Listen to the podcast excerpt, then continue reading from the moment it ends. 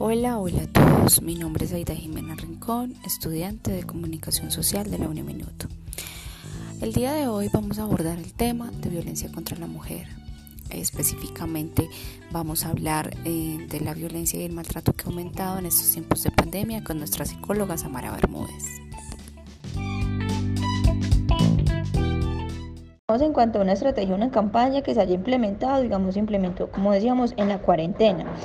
Eh, que fue que las comisarías de familia vamos a seguir brindando una atención como primordial. Entonces durante todo este tiempo seguimos trabajando, eh, tanto virtualmente como, como presencial. Les, ahí les informábamos a las personas sobre cómo activar ruta por violencia intrafamiliar y qué hicimos para disminuir una atención. O sea, siempre se les brindaba las atenciones presenciales a las personas para mitigar esta violencia causas son, digamos, maltrato físico, maltrato psicológico, maltrato verbal, entonces ya la mujer o el hombre viene y denuncia y ya se le hace la, la activación de ruta. En cuanto a los casos de violencia contra la mujer se han aumentado, digamos que fue durante la cuarentena.